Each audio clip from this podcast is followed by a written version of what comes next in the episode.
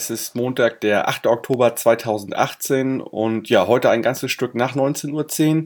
Äh, mein Name ist Michael und ihr hört den Millern-Ton nach dem Spiel FC St. Pauli gegen den SV Sandhausen am gestrigen Sonntag. Das Spiel endet mit einem 3 zu 1 Last-Minute-Sieg für den FC St. Pauli die Tore in ihrer Reihenfolge 1 zu 0 Diamantakos, 1 zu 1 Behrens in der 73. 2-1 Alagui in der 90. und das 3-1 durch Buchtmann in der 90. plus 4. Ich spreche heute wieder mit Stefan von Carpe Diem Sandhausen, den ihr schon aus dem VDS kennt und auch äh, ja, aus all den Jahren zuvor. Moin Stefan. Hallo Michael, grüß dich. Ja, äh, so ein bisschen Breaking News gerade. Ähm, vor ein paar Minuten ist über den Ticker gegangen, dass euer Trainer entlassen worden ist, Kenan Kotschak. Äh, ja, äh, neue Ereignisse. Äh, erzähl doch mal, wie, wie hast du das aufgenommen? Wann hast du es mitbekommen? Ähm, auch im, im Ticker. Ich war gerade äh, äh, unsere Fotos hochladen vom Spiel gestern auf St. Pauli und habe die online gestellt. Und äh, im nächsten Moment kam die Meldung, dass ich ähm, der Verein von, von Kotschak getrennt hat oder im Prinzip erstmal beurlaubt hat. Ähm, aber ist ja nichts anderes als eine Trennung. Und es war heute Morgen schon angekündigt in der Zeitung, dass Präsident und Geschäftsführung sich zusammensetzen möchten und ähm, alles auf den Prüfstand stellen. Da kannst du dann im Prinzip schon vermuten, dass da natürlich der Trainer immer mh, hm, über den zuerst gesprochen wird. Ich bin ein bisschen, ich weiß es nicht. Also äh, Kotschak hat mit Sicherheit nicht alles richtig gemacht. Ähm, wenn du ähm, im drittletzten Tabellenplatz stehst und nur fünf Punkte hast und, und daheim noch kein Tor geschossen hast, dann hat er der Trainer da bestimmt nicht, ist da nicht unschuldig, aber ähm, ich sag mal, wir hatten ganz viele Spiele ganz knapp verloren. Wir hatten äh, das Matchglück nicht auf unserer Seite. Wir haben in der 90. Minute Gegentreffer, kommen wir ja schon fast zum St. Pauli-Spiel, äh, 90. Minute äh, Gegentore bekommen. Äh, wir hatten viele Chancen, die unsere Stürmer vorne nicht gemacht haben. Ähm, ich weiß nicht, ob das jetzt der Trainer alleine äh, an dieser Misere bisher schuld ist. Ja, er hat auch mal ein Spiel vercoacht, ein bisschen, das gegen Magdeburg, das war das letzte, letzte Heimspiel. Aber ich bin so ein bisschen, bisschen gespalten und ähm, finde es einers, einerseits schade, man, man hat so einen schönen Slogan diese Saison ausgerufen, wir echt anders. Ähm, in dem Fall verhalten wir uns halt gar nicht anders. Da sind wir wie jeder äh, x-beliebige Verein, sondern äh, es läuft nicht Trainer raus, fertig. Ja, also du merkst, ich bin ein bisschen, ähm, ja, weder euphorisch, eher so ein bisschen geknickt. Äh, es ist auch schade. Es ist eher, steht auch, der Präsident hat gesagt, es ist eigentlich ein schwarzer Tag für den SV Sandhausen und eine brutale Entscheidung. Das ist so, sehe ich genauso und finde es schade. Ähm, Kotschak war mit Sicherheit nicht perfekt, aber ähm, er hat eigentlich zu Sandhausen gepasst. Er hat lange Zeit auch guten Fußball gespielt und diese Saison hatten wir einfach auch nicht das Matchglück und deswegen ist es schade. Äh, ich bin vor allem auch mal gespannt, wie es weitergeht, ähm, weil noch sind keine Namen irgendwie im Gespräch. Äh, natürlich die üblichen Verdächtigen, die immer frei sind. Aber da ist ehrlich gesagt noch keiner dabei, der mich irgendwie begeistert als neuer Trainer. Und natürlich hoffe ich, dass wir die Wende schaffen, dass wir jetzt die nötigen Punkte holen. Aber ähm, ich weiß nicht, ob, ob, ob wir auch unter Kotschak die, die äh, Umkehr nicht auch geschafft hätten. Mhm. Also du denkst, es wird eine externe Lösung werden? Wenn ja, was für einen Trainertyp würdest du dir wünschen? Also extern denke ich auf jeden Fall. Wir haben zwar noch einen Trainer unserer U23, den Christian Glibo, der da eigentlich eine gute Arbeit leistet, aber ich glaube, das wird, äh, es wird eine externe Lösung geben. Ich hoffe ja, dass ähm, unsere Verantwortlichen vielleicht sogar schon, bevor sie den Kotschak beurlaubt haben, entsprechend im Hintergrund andere Dinge festgemacht haben, dass vielleicht schon einer parat steht. Ähm, also ich ganz ehrlich, ich hätte lieber einen, der noch keinen großen Namen hat. Ich hätte gern einen, der, der in einem kleinen Verein in Sandhausen auch unbeschwert arbeiten kann. Ähm, das muss kein großer Name sein. Jemand, der ehrliche Arbeit liefert, der aber auch wertschätzt, was hier auf dem Dorf geleistet wird und, und auch die, das Familiäre ein bisschen, bisschen mitmacht.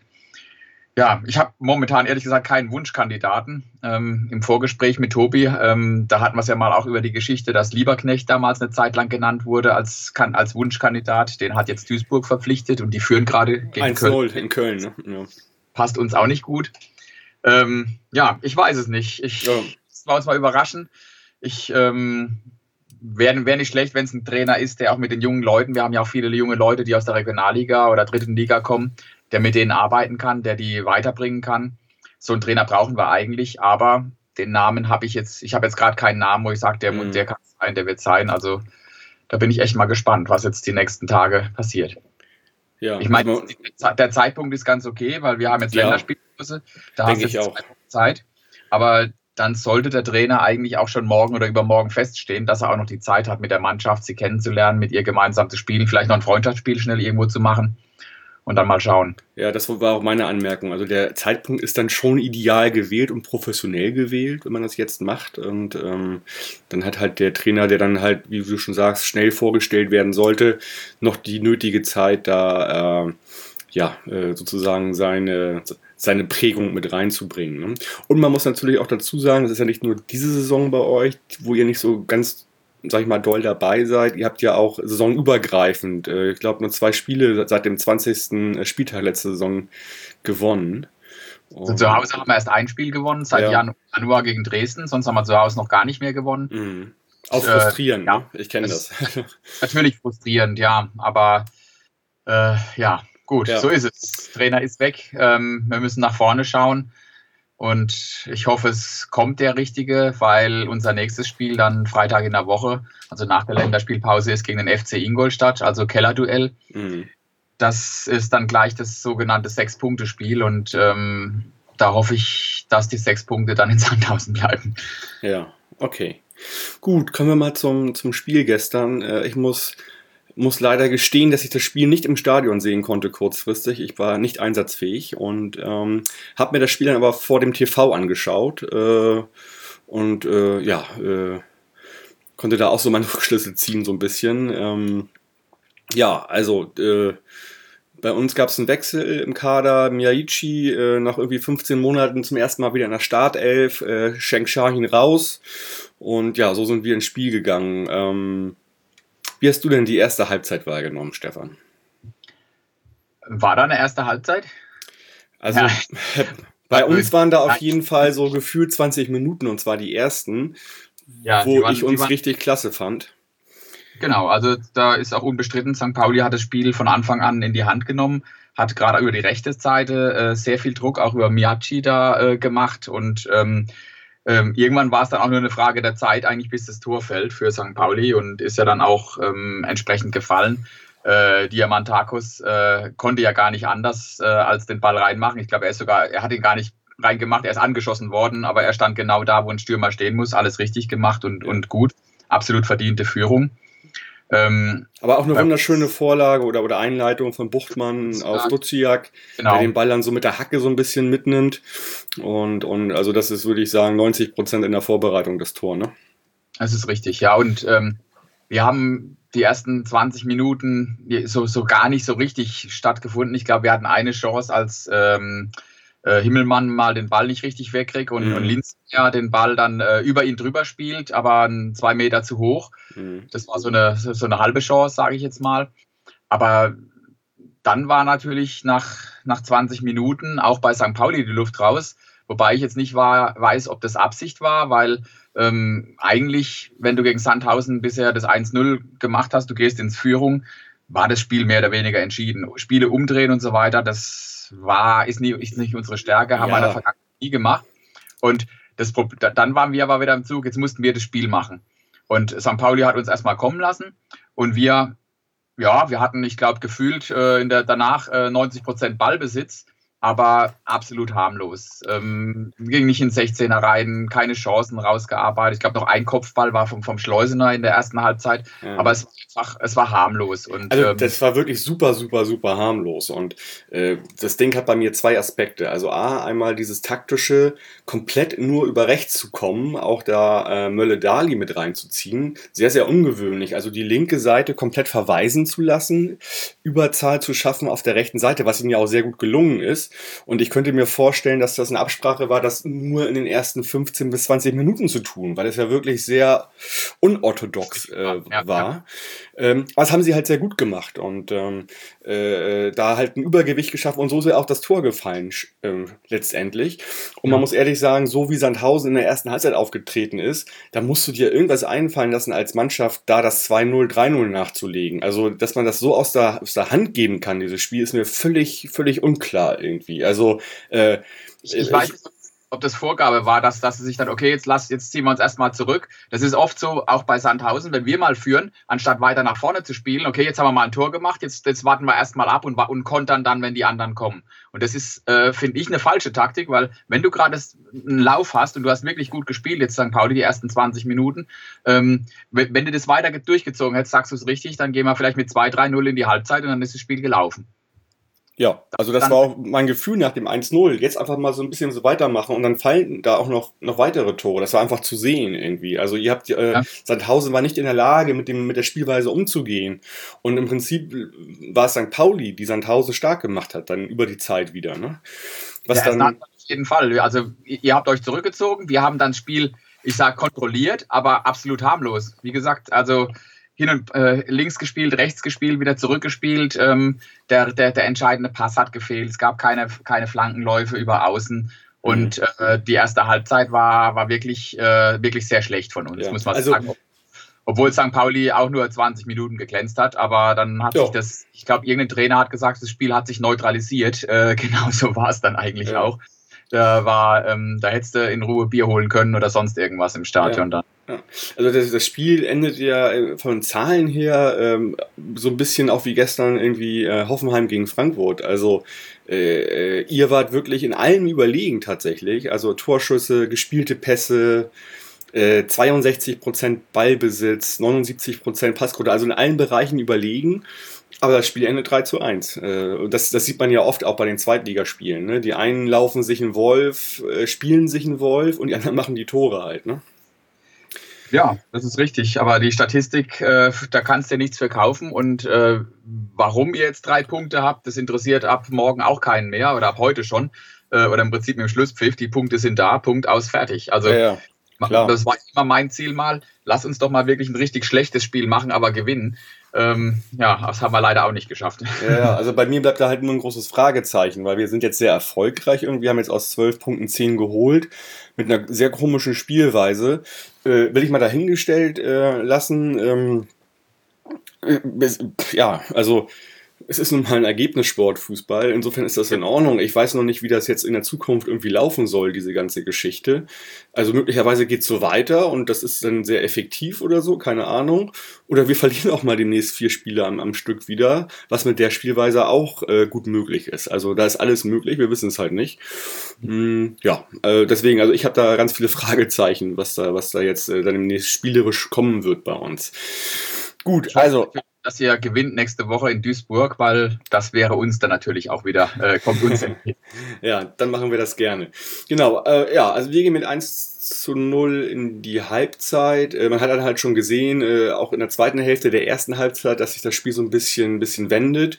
Ihr habt dann nochmal taktisch umgestellt und äh, eine Einwechslung gemacht, seid dann auf Viererkette umgestellt in der zweiten Halbzeit. Und ja. das hat euch dann eine ganze Anzahl von Chancen irgendwie äh, bereitet, so zwischen der 55. und 60. Minute. Ne? Genau, also wir hatten ähm, einen Abwehrspieler rausgenommen, Jesper Verlat, und haben dafür den Felix Müller, ein äh, junger Kerl aus Würzburg von der dritten Liga, ähm, auf die Außenbahn reingebracht, der zu Beginn der Saison auch wirklich stark gespielt hat, dann komischerweise verletzt war und gar nicht mehr in die Mannschaft reinkam. Aber ähm, er hat über die Außen dann wieder ein bisschen gewirbelt. Und auf der anderen Seite haben wir dann relativ schnell Corbinian Vollmann, auch ein Außenspieler, der, der Bälle von außen reinbringen gebracht. Und, äh, und es war ein komplett anderes Spiel. Also die Jungs haben, ich sage jetzt mal vom Trainer wahrscheinlich nochmal was zu hören bekommen. Der Trainer hat seine Mannschaft auf, umgestellt und äh, du hast auch gemerkt, äh, die Mannschaft wollte. Also die, die geben sich hier nicht geschlagen, sondern die versuchen da entsprechend äh, gegenzuhalten und, und wollten, äh, wollten den Punkt oder vielleicht sogar mehr. Und dann hatten wir, ich glaube, 57. Minute, da war, da hatten wir in einer Minute drei oder vier Chancen. Und das ist halt wieder unser Problem wir spielen dann, wenn wir nach vorne spielen, spielen wir uns Chancen raus.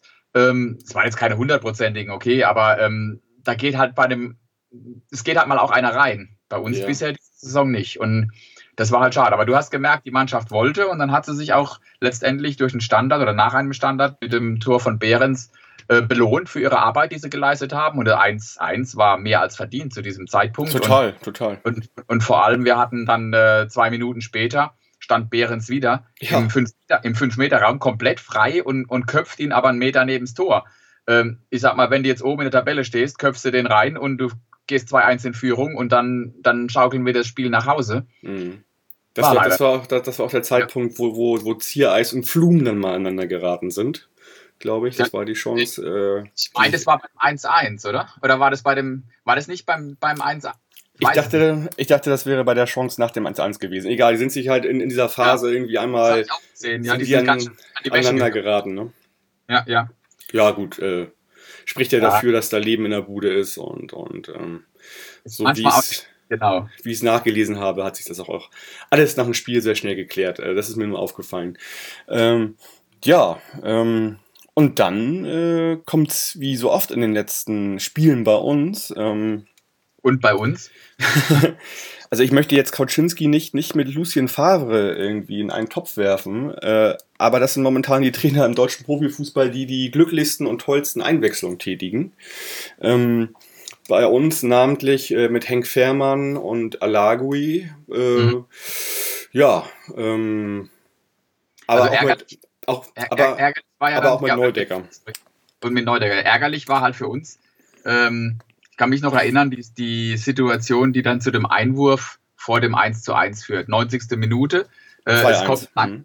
äh, 2-1, ja, Entschuldigung. Es kommt ein langer Ball auf Klingmann, der hinten entweder kann einen Ball ins Auslassen und dann schlägt er ihn so halb irgendwie weg und macht eine Kerze und schießt ihn dann ins Aus und es gibt einen Einwurf für St. Pauli, aus dem mhm. dann letztendlich das, äh, der, der Angriff zum, zum 2-1 hier wirkt.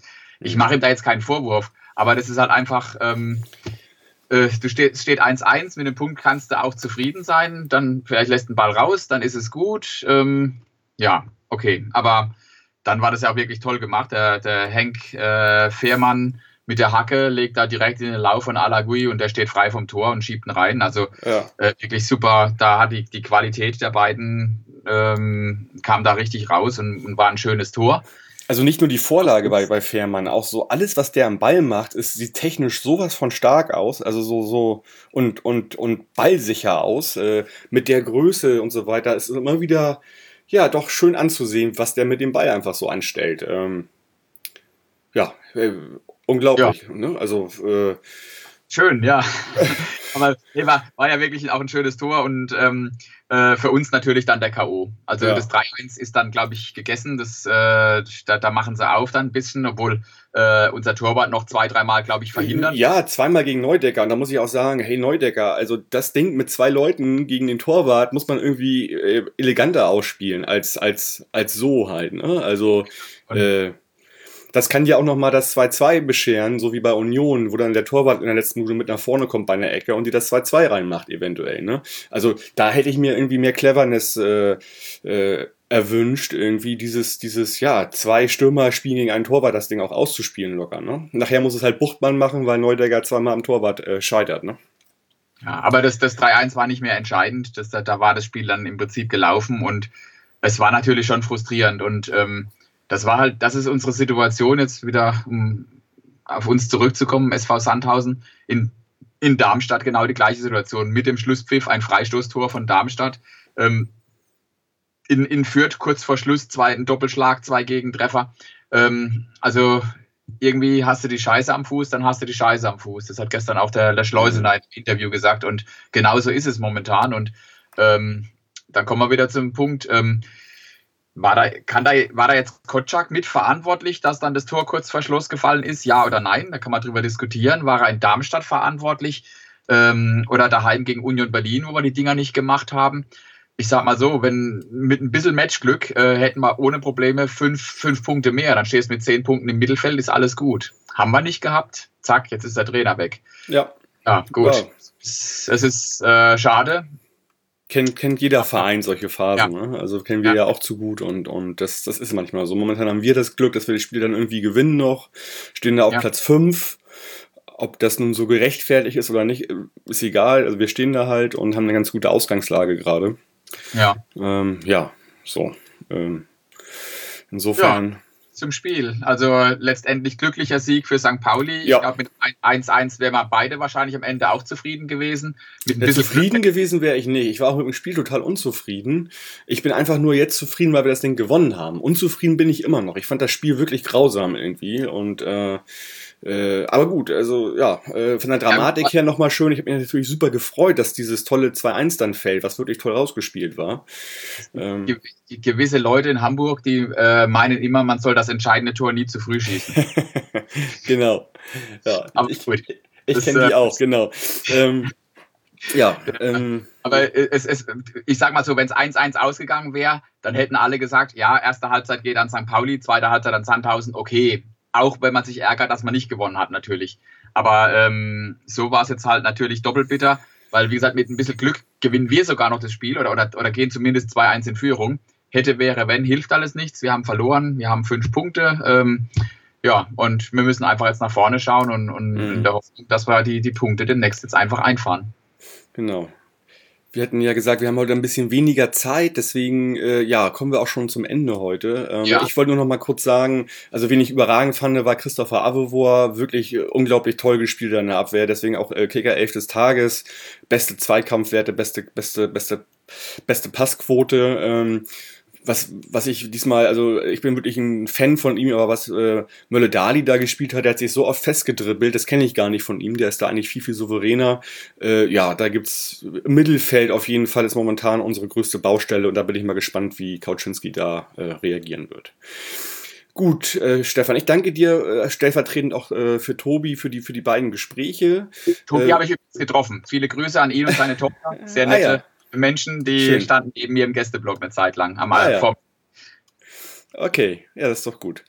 Ja, dann wünsche ich euch ganz viel Erfolg dann gegen Ingolstadt und dass ihr da einen ordentlichen Trainer findet. Und äh, ja, wir hören uns dann sicherlich ähm, ja, äh, in der Rückserie wieder und schauen mal, wo wir dann. Nächste Saison auch noch. Genau, ja, ja, ja. Schauen Gut. Stefan, vielen, vielen Dank und einen schönen Abend für dich. Ähm, ja, und den Hörerinnen wünsche ich eine schöne Woche, ein entspanntes, spielfreies Wochenende. Wir melden uns demnächst dann wieder zum Spiel bei äh, Duisburg. Äh, Forza, bleibt gesund und macht's gut. Ciao, ciao. Ciao.